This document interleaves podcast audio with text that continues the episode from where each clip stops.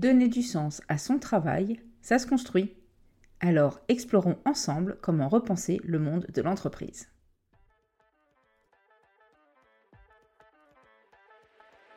Bienvenue sur Libère ta boîte, le podcast qui va faire de toi un dirigeant serein, efficace et heureux pour que ton business cartonne et que tes salariés soient engagés et ravis.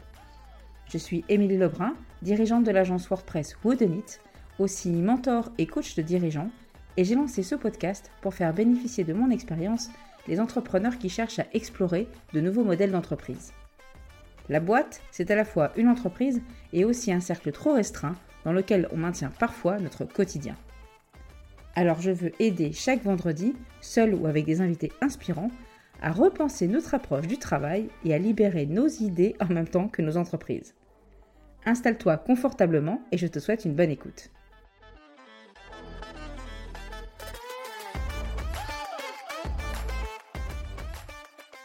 Bonjour à toutes et à tous et bienvenue dans cet épisode interview.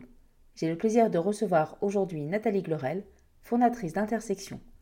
Entre sa vision panoramique de la réussite et son modèle de collaboration avec des freelances, elle nous livre un parcours entrepreneurial riche en inspiration pour penser son entreprise autrement. Bonjour Nathalie. Bonjour. Euh, je suis vraiment ravie de te recevoir euh, pour ce podcast Nouvelle édition, nouveau nom, de commencer par ton interview. Et donc, du coup, est-ce que tu peux commencer par te présenter et puis nous expliquer un petit peu ton parcours euh, qui t'a mené à la création de ton entreprise et puis à cette vie d'entrepreneuse? Bah, Écoute, déjà, merci beaucoup. Je suis ravie aussi de, participer à ce podcast et je trouve que ton nouveau nom est vraiment super. Donc moi, je suis Nathalie Glorel.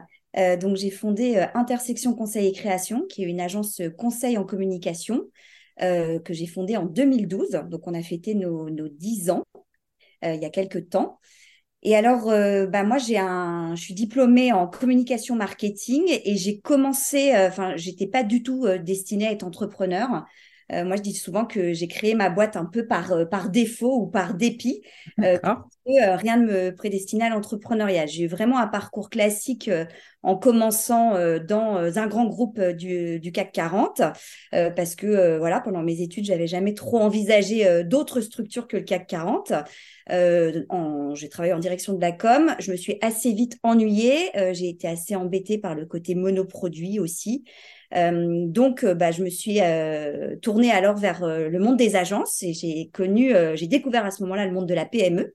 que j'ai adoré. j'ai trouvé que c'était voilà plus petite structure, ça faisait peut-être moins rêver sur le CV, mais ça permettait aussi de, de toucher, d'être beaucoup plus touche à tout, de pouvoir évoluer plus rapidement également. Et puis ensuite, j'ai été, j'ai été séduite par les sirènes de la plus grosse agence de pub et là, ça a été une, expérience assez compliquée puisque je ne m'y suis pas du tout euh, retrouvée. Et euh, au bout de, trois ans, j'ai négocié un départ puisque j'étais euh, au bord du burn-out. Et donc, voilà, on est en, 2011-2012, j'ai 30 ans et le bilan n'est pas très florissant à l'époque puisque j'ai l'impression d'avoir raté ma vie professionnelle ou de ne pas avoir trouvé ma place dans le milieu professionnel. Et donc, un peu dépité, un peu perdu aussi, je me dis que peut-être euh, il faut que je teste autre chose que j'ai pas encore testé. Euh, et donc, je, me dis que je vais peut-être euh, me lancer à mon compte pour voir si je peux, si ça fonctionne mieux, si je travaille comme j'ai envie, avec les personnes que je choisis et suivant le, modèle qui me conviendra mieux. c'est comme ça que je me suis lancée. et ça fait dix ans que ça dure et j'ai jamais regretté ce choix. Tu t'es lancée comme ça euh, toute seule ou, euh, ou tu avais déjà des gens dans ton entourage, notamment un, associé ou, euh, je, suis, lancée seule en fait. Alors pendant enfin, quand j'ai été dans ce, moment de réflexion hein, sur le lancement de, mon activité, j'ai cherché, j'étais convaincue que j'étais terrorisée à l'idée de me lancer seule et donc j'étais convaincue qu'il fallait que je trouve un associé créatif parce que je vivais comme ça un peu avec l'idée que les agences de com euh, qui fonctionnent bien, il y a toujours un tandem comme ça avec le commercial d'un côté et le créatif de l'autre. C'était typiquement le, modèle des agences dans lesquelles j'étais passée. Et puis comme euh, j'ai pas trouvé chaussure à mon pied, euh, au bout d'un moment, le temps passant, je me suis, j'ai décidé de me lancer seule. Et finalement, je pense que c'était plutôt une bonne chose parce que si je m'étais lancée avec un profil créa, j'aurais peut-être été limitée aussi par le type de projet ou l'univers créatif dans lequel il était. Alors que là, finalement, euh, bah, j'ai vraiment eu euh, le loisir de, définir l'entreprise euh, en fonction de moi, ce que je voulais en faire. Et puis, quelques temps plus tard, j'ai été rejointe par mon frère, qui m'a rejointe dans l'aventure. Alors ça, c'est une jolie histoire parce que rien ne nous prédestinait à travailler ensemble. Mais les, hasards de la vie ont fait que il m'a rejoint en 2013, donc presque deux ans après la création de ma boîte. Et lui, il a, une, il a ajouté une corde à mon arc puisqu'il a un profil technique. Euh, en édition, en impression. Et donc, il est arrivé avec toute cette dimension euh, sur, le, sur le print euh, et aussi avec un portefeuille de clients avec lequel on a pu créer des synergies. Et donc, bah, finalement, ça va faire huit ans qu'on est associés tous les deux et que ça se passe très bien de travailler en famille. Oui, c'est pas toujours évident hein, déjà de trouver un associé et en plus de s'associer avec quelqu'un de sa famille. Et je me retrouve beaucoup dans ton parcours parce que c'est vrai que quand moi j'ai lancé l'agence, je me suis lancée au départ comme freelance toute seule et j'étais du coup moi la créative.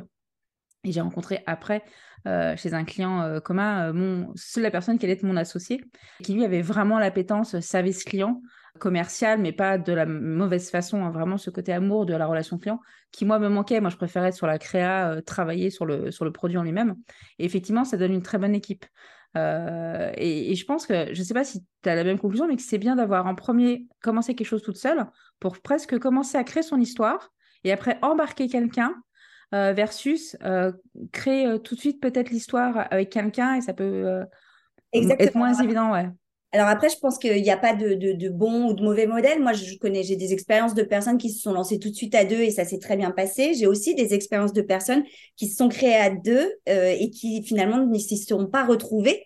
donc voilà, mais moi, c'est vrai que ça m'a vraiment bien convenu parce que, euh, parce que ça m'a obligée à mes débuts à me demander ce que je voulais faire pour ma boîte, vraiment.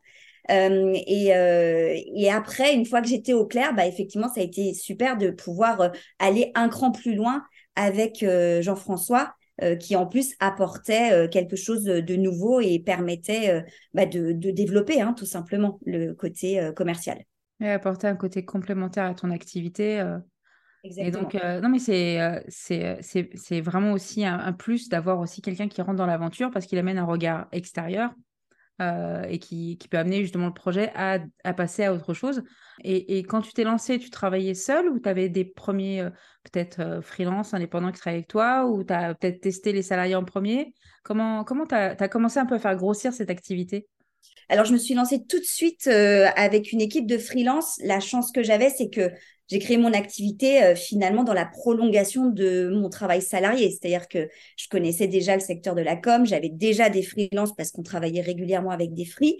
Et euh, mon idée depuis le début, quand je me suis lancée, ça a été de, m'appuyer sur un écosystème euh, de free sur la partie créative en tout cas. D'ailleurs, c'est pour ça que j'ai créé, que j'ai appelé mon entreprise Intersection. C'est parce que je, je, me voyais vraiment comme étant un lien entre un besoin client et des compétences et des expertises charge à moi d'aller chercher justement euh, les bonnes équipes.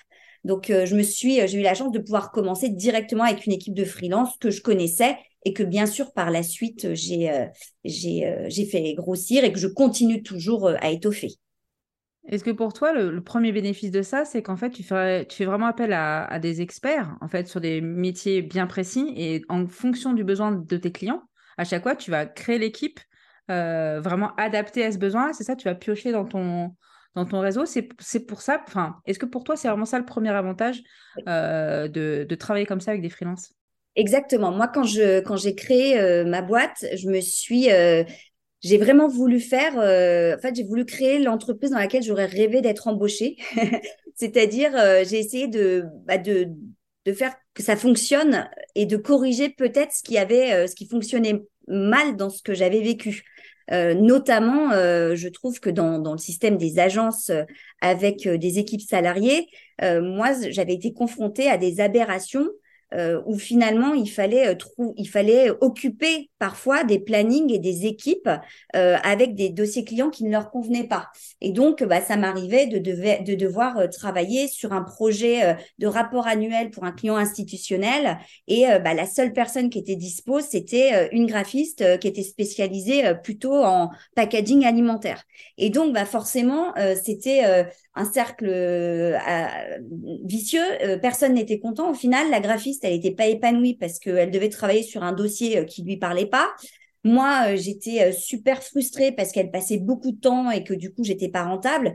Et puis au final, le client était déçu parce que forcément, on avait beau essayer de, voilà, de, faire le mieux possible, et eh ben, on n'arrivait pas avec un dossier aussi parfait, parfait ou aussi pertinent qu'on l'aurait, qu'on l'avait vendu.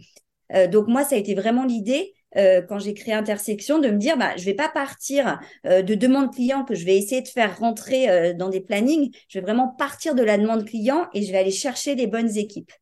donc ça, ça a été depuis le début mon leitmotiv et, et ça marche très bien. Les bénéfices, ils sont multiples. C'est-à-dire que, un, ça me permet de travailler avec des personnes, des profils hyper qualifiés que je ne pourrais clairement pas salarier hein, dans une petite structure. Aujourd'hui, dans, dans, ces profils avec une dimension notamment créative ou tout ce qui est développeur de sites web, etc. Euh, c'est des profils qui sont hyper recherchés, qui sont hyper chers et qui en plus ne veulent pas forcément être salariés. Euh, mm. Donc moi, euh, de pouvoir travailler avec en freelance, ça me permet d'avoir des profils seniors et de, pouvoir proposer une super qualité à mes clients grâce à cette, cette façon de faire. Ensuite, bah, ça permet aussi de répondre à l'évolution du métier. Moi, j'ai vu en 10 ans une grande spécialisation des métiers de la com. Aujourd'hui, quand on fait un projet, euh, il faut avoir euh, des experts en SEO, euh, des experts en référencement, il faut avoir des motion designers. Donc, on ne peut plus avoir un ou deux profils qui répondent à un ensemble de besoins. Il y a une multiplicité de profils. Et mis à part être une grosse agence globale qui internalise tous ces profils, bah, pour euh, des modèles euh, de taille intermédiaire, c'est très compliqué. Or, moi, aujourd'hui, avec mon modèle euh, de réseau de partenaires, ça me permet vraiment de pouvoir répondre de façon globale à une demande avec des experts qui vont d'un bout à l'autre du projet.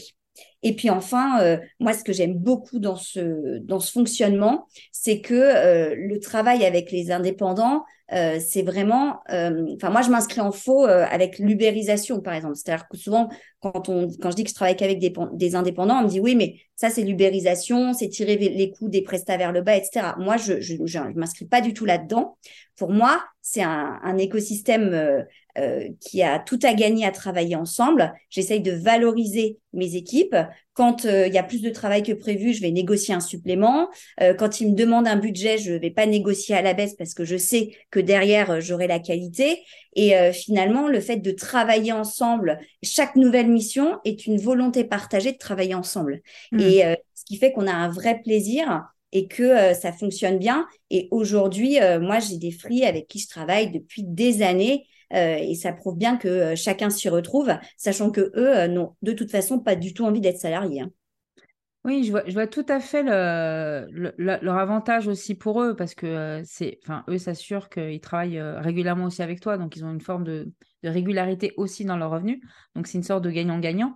Et par rapport à ce que tu disais sur des, réflexions de tes confrères, moi je me, suis aussi dit, euh, parce qu'au départ on travaille aussi avec des freelances, euh, et c'était peut-être là une, enfin, des biais qu'on peut avoir qui sont erronés hein, quand on lance une boîte, de dire voilà, euh, je commence avec des free, mais il faut vite que j'ai des salariés parce que c'est ma seule façon de garantir, je mets des grosses guillemets, une continuité de qualité parce que le free, admettons demain, il va trouver une autre mission, j'existerai plus pour lui. Euh, comment est-ce que toi, tu as, créé euh, peut-être pas des contrats d'exclusivité avec certains free ou peut-être pour t'assurer que euh, bah, eux restent sur la durée Est-ce que tu as géré ça de cette façon-là ou au contraire, bah, naturellement, bah, il y a eu un contact et une fidélité de par la régularité des missions? Alors effectivement, moi, ça faisait quand même partie de mes craintes, hein, de me dire, mais qu'est-ce qui se passe que dans freelance, il y a free? Donc, qu'est-ce qui se passe qui me plante? Euh, Et en fait, euh, alors, tout n'a pas toujours été rose. J'ai des, freelances euh, qui, parfois, ont, décidé aussi de changer de, vie, parce que, voilà, c'est aussi des profils qui, à un moment, décident d'arrêter leur activité, etc. Mais en règle générale, je n'ai jamais eu de, mauvaises surprises parce qu'on est dans une relation euh, de confiance. Leur apporte euh, du travail de façon régulière, que je les paye à l'heure. Et ça, je mets un point d'honneur à payer rubis sur l'ongle les factures de mes freelances. Même parfois, d'ailleurs, lorsque mes propres clients ne m'ont pas encore payé, en fait, j'essaye autant que possible de ne pas euh, de ne pas faire pâtir à mes à mes freelances sur des délais de, paiement à rallonge.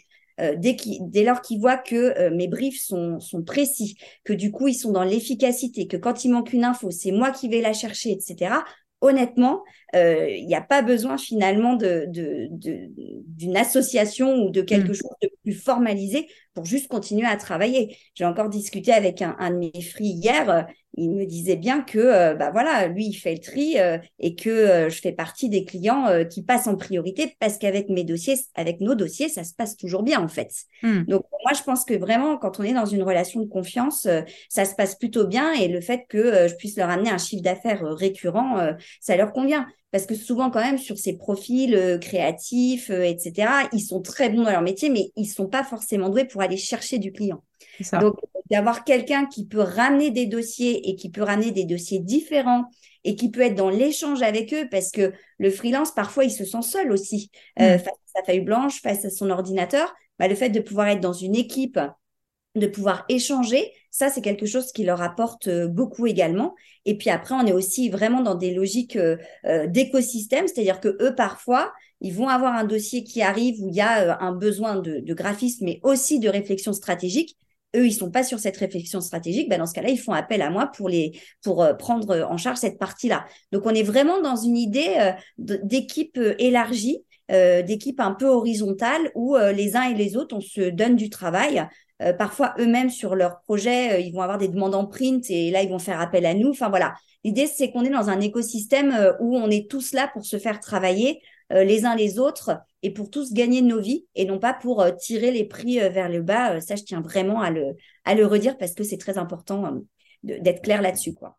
Ouais, donc en fait, en fonction de chaque dossier client, tu crées un écosystème qui va travailler euh, les uns avec les autres, euh, qui va donc générer cette valeur de, travail un peu communautaire. Et est-ce que tu penses que justement pour tes clients, ça apporte un vrai plus?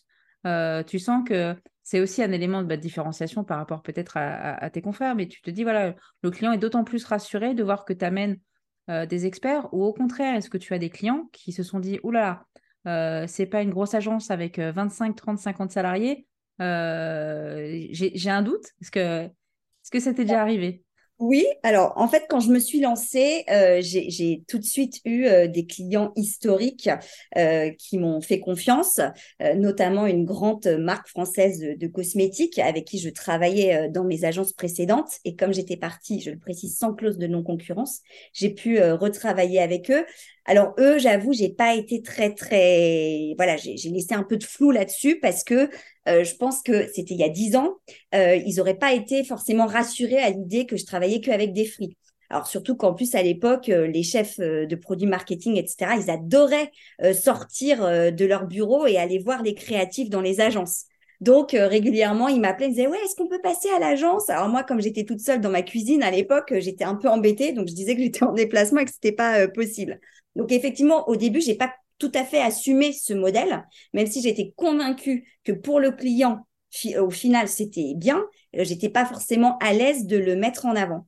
Euh, et puis, euh, il y a eu deux facteurs. Hein. C'est que, un, j'ai eu progressivement tendance à changer de clientèle. Moi, je me suis dirigée ensuite vers une clientèle plus de TPE et de PME. Et donc, vis-à-vis de ces clients plus petits, euh, je trouve qu'il y avait une voilà, il y avait moins de crainte et ils étaient plus ouverts à ce genre de, fonctionnement. Et puis, euh, clairement, euh, j'ai vu depuis quelques années, et notamment depuis le Covid, une vraie, un vrai changement des mentalités, sachant que quand même les entreprises sont à la recherche d'économies ou en tout cas d'être de, sûr qu'ils investissent leur, leur denier au bon endroit.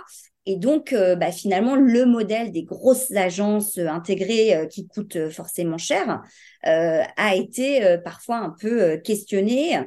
Moi, mes clients, ils adorent que quand je leur explique que, par exemple, un client qui cherche à s'ouvrir à l'international, je suis capable de lui mettre un créatif qui vit en Afrique du Sud, alors qu'il cherche à se développer sur cette zone-là. Euh, ça, c'est pas possible dans le principe euh, d'une agence euh, traditionnelle.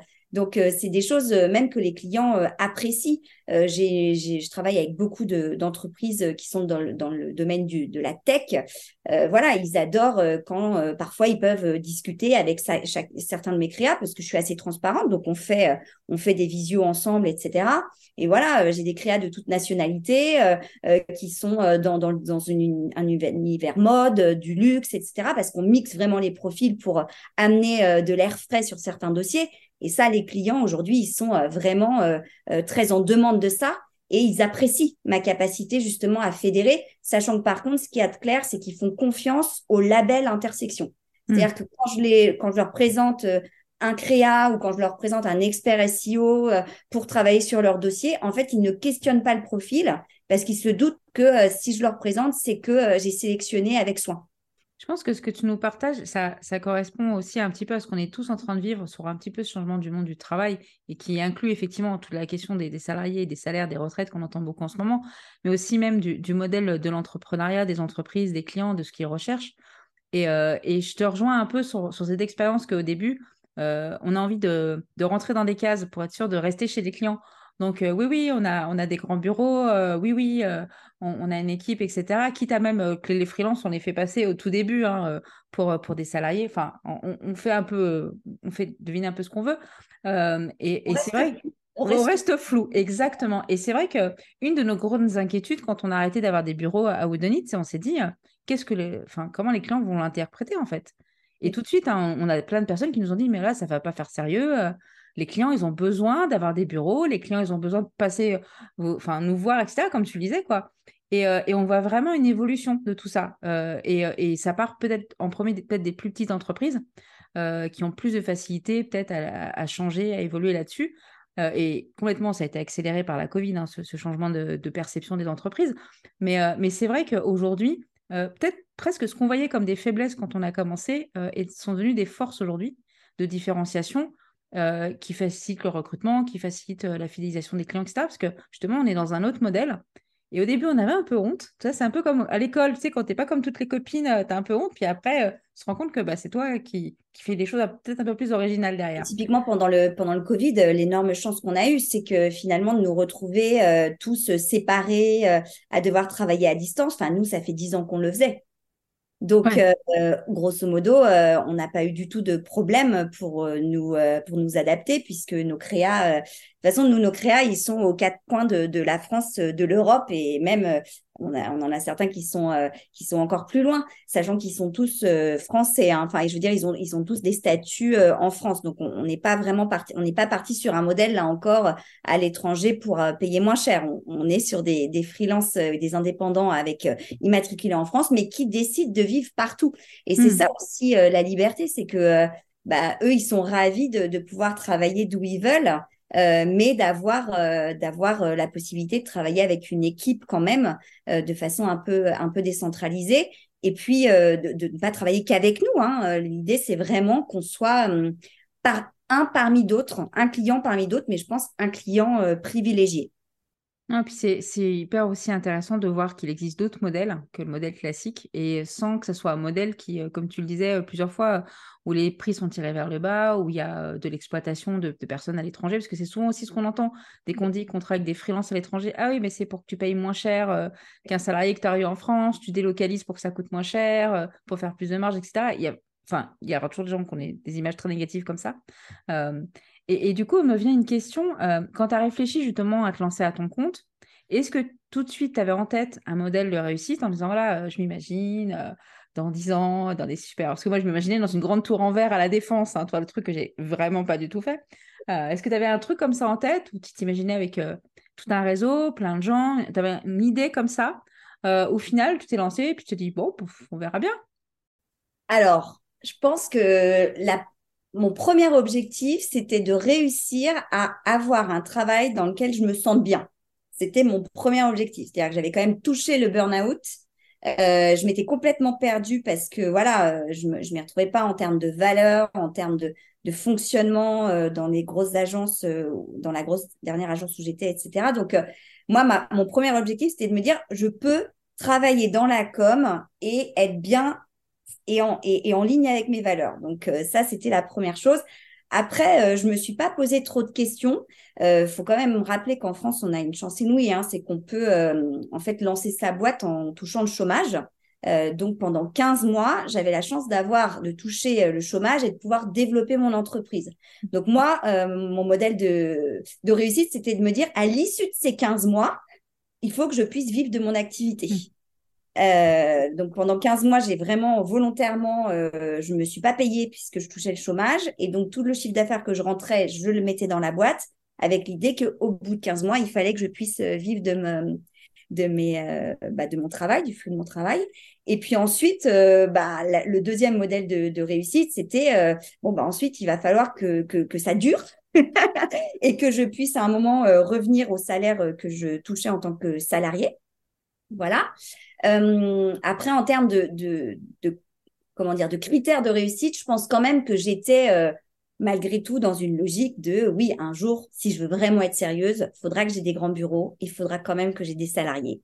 Et puis aussi euh, des, beaux clients euh, qui, qui donnent des paillettes dans les yeux quand on est dans des soirées et que j'ai de temps en temps un article dans Stratégie. J'avoue c'était un peu mon Le fameux magazine Stratégie qu'on avait tous en tête. Euh, ouais, tout à fait. Et puis après, après j'ai eu un enfant. Et là, bizarrement, mes mes objectifs et mes critères de réussite ont évolué. Et euh, je me suis rendu compte que, euh, en fait, ce qui était le plus important pour moi, c'était réussir à concilier mon travail avec une vie euh, personnelle équilibrée, et puis surtout de travailler dans le plaisir, en fait. donc, ça peut paraître un peu utopique, mais moi, je crois vraiment à ça, et c'est vraiment une boussole. Moi, j'ai pas envie de me lever le matin avec un nœud dans le ventre. Je l'ai suffisamment vécu euh, quand j'étais salariée, malheureusement. Et euh, voilà, travailler dans le plaisir, être dans un alignement entre moi, mes clients, mes équipes. Et aussi euh, accepter que du coup, je suis dans une croissance modérée parce que bah, si on veut être dans une logique de d'équilibre, vie pro, vie perso, que ça se passe bien avec ses clients, bien avec ses équipes, je pense qu'il faut accepter qu'on ne triple pas son chiffre d'affaires tous les ans, en fait, tout simplement.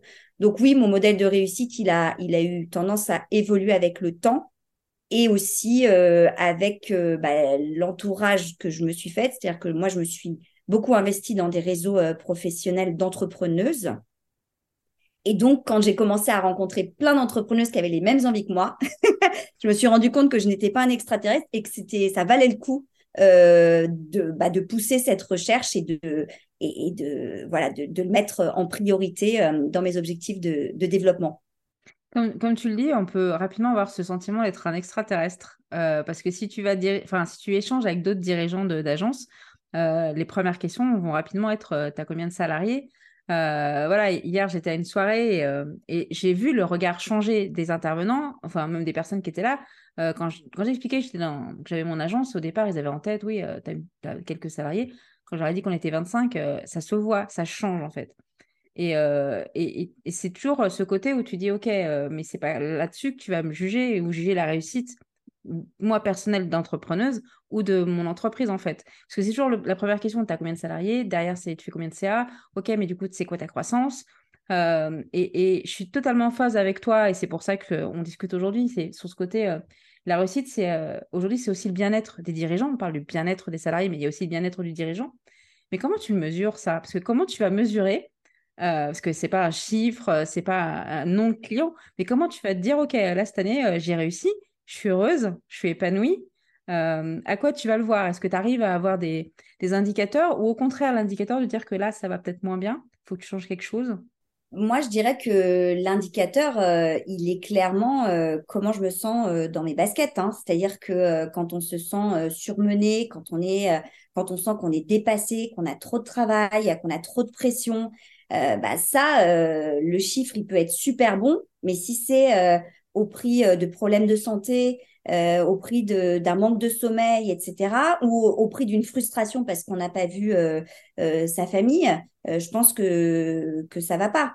Donc, effectivement, moi, je, je, je défends la notion de vision panoramique de la réussite, c'est-à-dire pas uniquement le chiffre d'affaires, le nombre de zéros sur euh, la rémunération et euh, le pourcentage de croissance.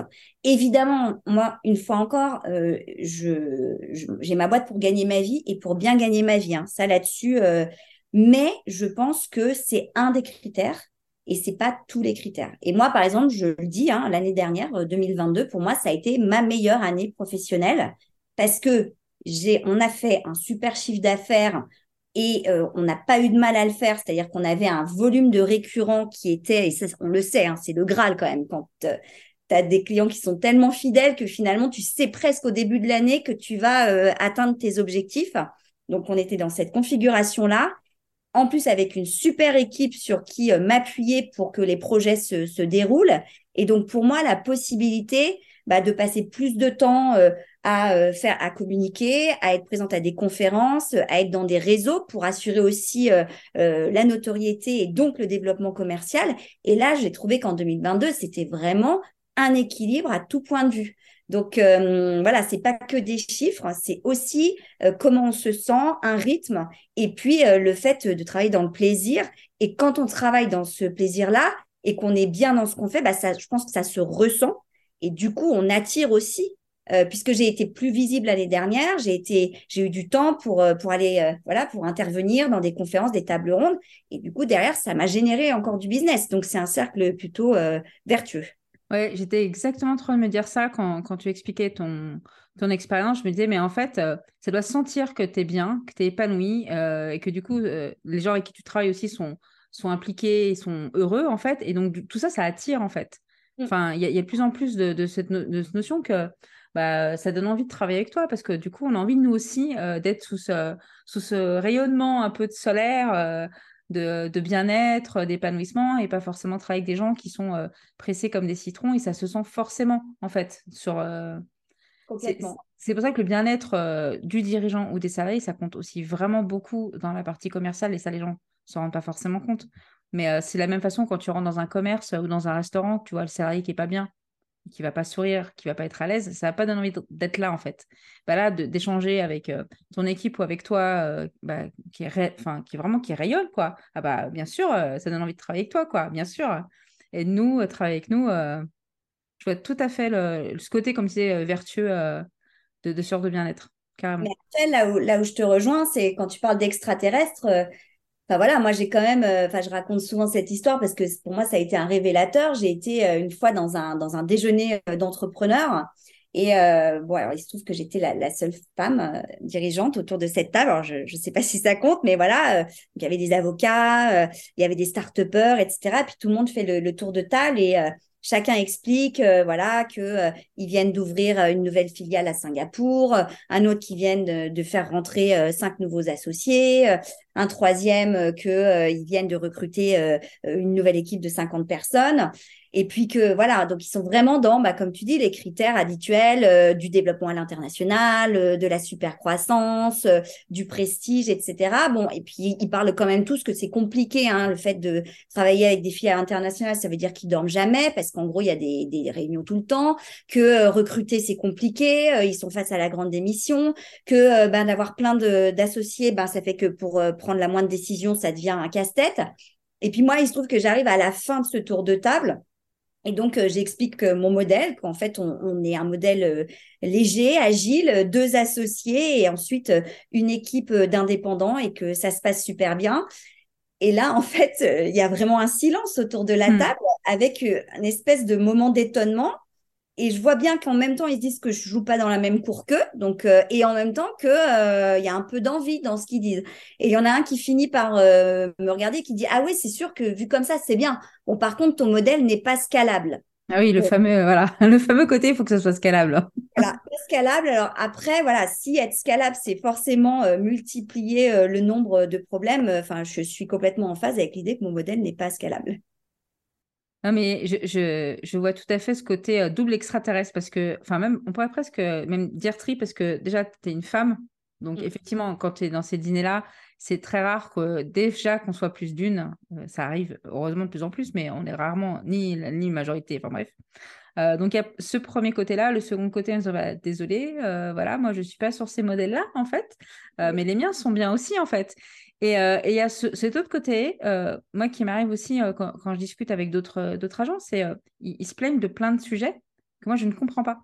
Ils se plaignent de la grande démission, ils vont se plaindre de, des, horaires à rallonge, qu'ils voient jamais leurs enfants, qui ont des vies compliquées et que c'est dur en fait, ça se voit. Et j'ai dit, mais vous êtes dirigeant, pourquoi vous imposez ça en fait? Enfin, Et du coup, je suis l'extraterrestre, presque moralisatrice, quoi. mais vous choisissez votre propre quotidien, les gars, en fait. C'est vous qui choisissez de toujours faire plus, de toujours prendre plus. Euh, enfin, on peut aussi choisir de, vivre autrement, de faire autrement, en fait. Mais je pense que c'est peut-être trop violent, en fait. C'est peut-être les mêmes problèmes qu'on a sur tous les, les sujets écologiques qu'on a aujourd'hui. Hein. On est tous au courant qu'on peut consommer autrement, faire autrement, mais c'est peut-être trop dur pour les gens de s'imaginer là-dedans.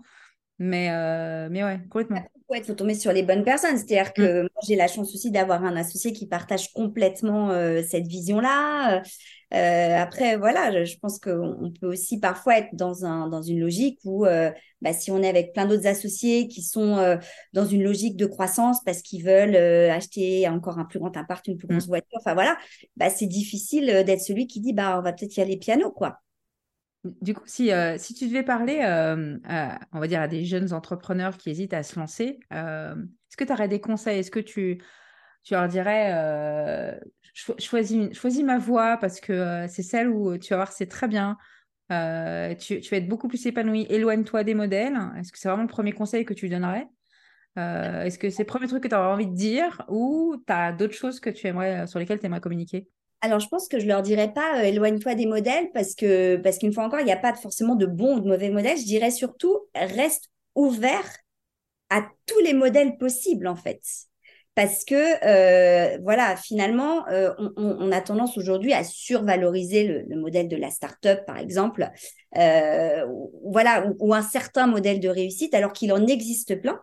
Euh, et donc, euh, bah, voilà, moi j'ai tendance plutôt à dire, avant de, penser qu'il n'y a que cette voie-là possible, renseigne-toi et vois qu'il est possible d'en avoir plein plein d'autres. Et c'est pour ça que des, des médias comme, comme ton podcast et tous, tous les médias qui contribuent à valoriser des modèles euh, différents, euh, je trouve que c'est super parce que ça permet juste de montrer qu'il y a plein de voies possibles. Moi, je sais que j'ai fait une intervention euh, l'année dernière euh, à l'Assemblée générale de femmes de Bretagne où justement je suis venue, donc qui est un, des grands réseaux féminins qui favorise l'entrepreneuriat au féminin.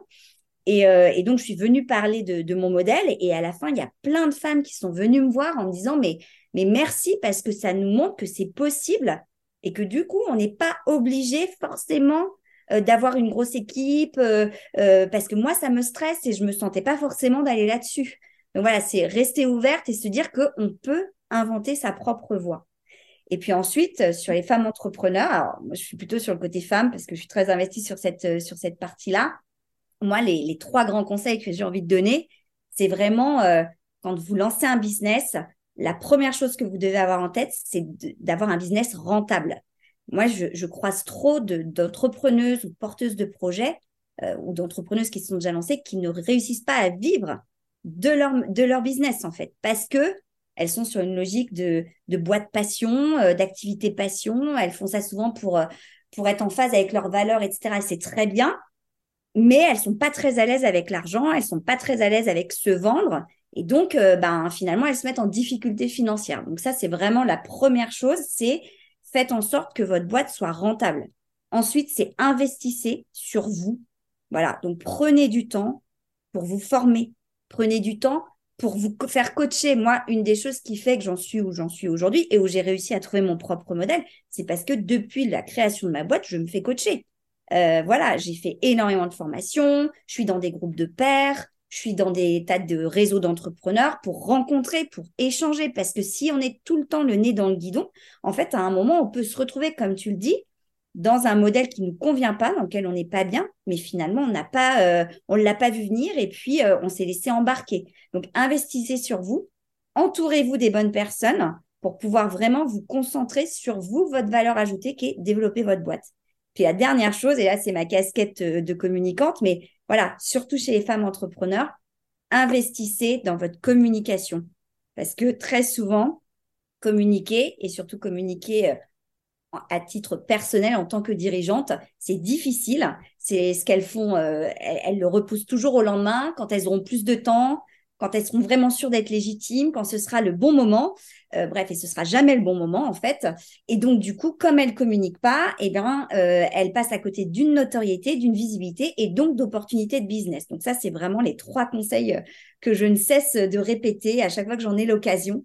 Parce que pour que les boîtes qu'elles fondent soient derrière rentables et soient source de satisfaction, il faut vraiment investir sur ces trois éléments. Je, je plus sois énormément ces trois conseils. Euh, et j'ai une, question indirecte, euh, enfin pas indirecte, mais qui, vient en tête, euh, sur le premier point qui est la question de la rentabilité. Mm. c'est une grande discussion avec mon associé quand on parle de la rentabilité de notre agence, parce qu'on n'a pas forcément la même définition. Et selon avec qui tu discutes, la rentabilité ne va pas forcément se mesurer pareil. On arrive toujours à comment, comment on se mesure les uns aux autres, etc. Et, et le, le, point hyper important que tu as, dit, c'est en premier, il faut réussir à se payer, en fait. Quand toi, tu as lancé ton entreprise, ton objectif était qu'à la fin, tu puisses te rémunérer. Et c'est déjà un, un premier point qui, je pense, devrait être le premier calcul de chaque personne qui se lance, ça doit être celui-là. Parce que on est sur LinkedIn toutes les deux, on voit tous ces gens qui nous expliquent qu'ils gagnent 10 000 euros par mois, 100 000 euros par, par an, etc. C'est super, ils font plein d'argent, mais ok, mais donc déjà, c'est pas de l'argent qui vont directement dans leur poche. Mais, mais en premier, se poser la question de ok, j'ai besoin de combien pour vivre et c'est quoi mon objectif de rémunération personnelle? Est-ce que je veux qu'avec mon activité, ça, me, ça me rapporte, j'en sais rien, 5 000 euros?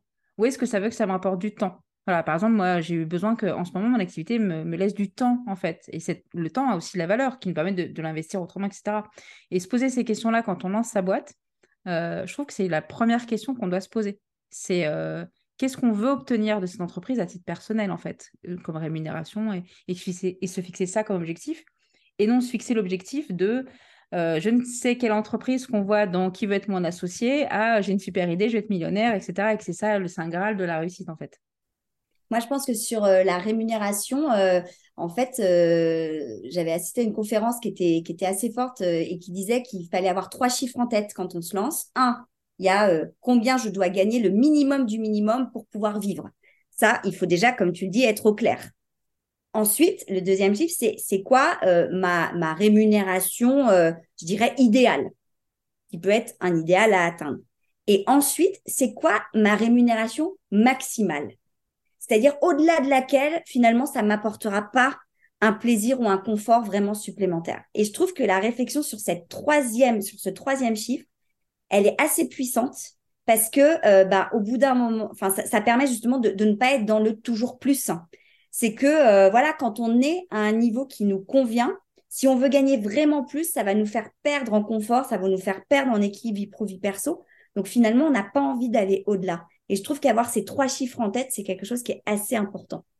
Et puis c'est hyper compliqué aussi de réussir à fixer ces chiffres-là, et notamment c'est quoi le maximum?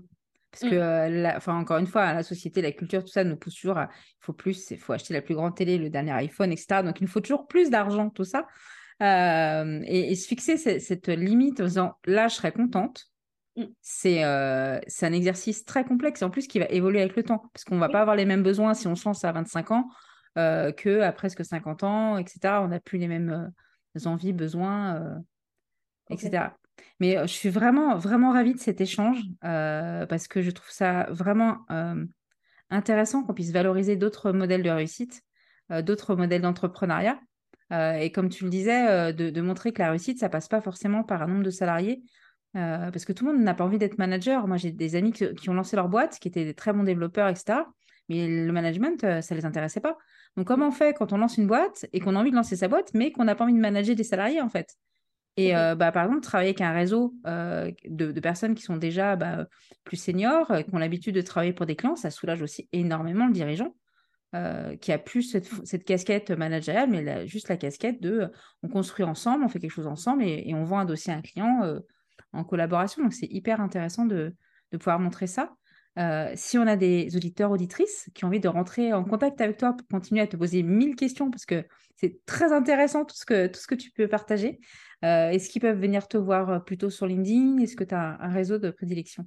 Alors oui, mon réseau de prédilection, c'est LinkedIn, donc avec grand plaisir. Et sinon, j'ai mes bureaux qui sont dans le 8e arrondissement, à côté de la place Saint-Augustin. Et donc, c'est toujours avec plaisir que je prends des cafés entre entrepreneurs. Voilà, ça c'est vraiment quelque chose que je fais régulièrement parce que quand je me suis lancée, euh, j'ai été assez étonnée de voir justement la bienveillance et la disponibilité euh, d'autres entrepreneurs qui s'étaient déjà lancés et qui étaient prêts comme ça euh, à prendre un café pour discuter, pour échanger. Donc j'essaye de rendre un peu ce que j'ai reçu à mon niveau. Tu as, raison d'insister là-dessus. Le réseau, ça fait beaucoup. Euh, c'est parce que c'est vrai qu'on a besoin de soutien, on a besoin d'échanger avec des gens qui nous comprennent, qui soient dans le même, euh, sur la même planète que nous et qui soient avec lesquels on va pas se sentir extraterrestre justement. Euh, et, c'est dommage que j'habite plus Paris, sinon je serais venue prendre un café avec toi bien, bien, depuis bien longtemps. Mais si je passe par Paris, avec grand plaisir. Et puis en plus, je vois que tu voyages, puisque déjà, tu es en Bretagne. donc, on aura peut-être l'occasion de se rencontrer. Avec grand plaisir. À, ce genre d'événement. Encore un grand merci. je suis sûre que ça va vraiment beaucoup inspirer. Merci à toi de prendre ce temps pour ce podcast. Merci. Alors, est-ce que tu te reconnais dans le profil du chef d'entreprise moderne à la recherche de solutions pragmatiques, efficaces pour libérer ta boîte? Alors, ce podcast va te plaire, j'en suis sûre. Je te donne rendez-vous chaque vendredi pour un épisode complet et n'oublie pas de t'abonner pour recevoir les prochains épisodes sur Apple Podcast, Spotify ou toute autre plateforme de ton choix. Et pense à donner une note, notamment sur Apple Podcast, ce qui me permettra d'être plus visible et à de plus en plus d'auditeurs de découvrir ce podcast. Allez, on se retrouve pour un prochain épisode vendredi prochain. À très bientôt et bonne semaine.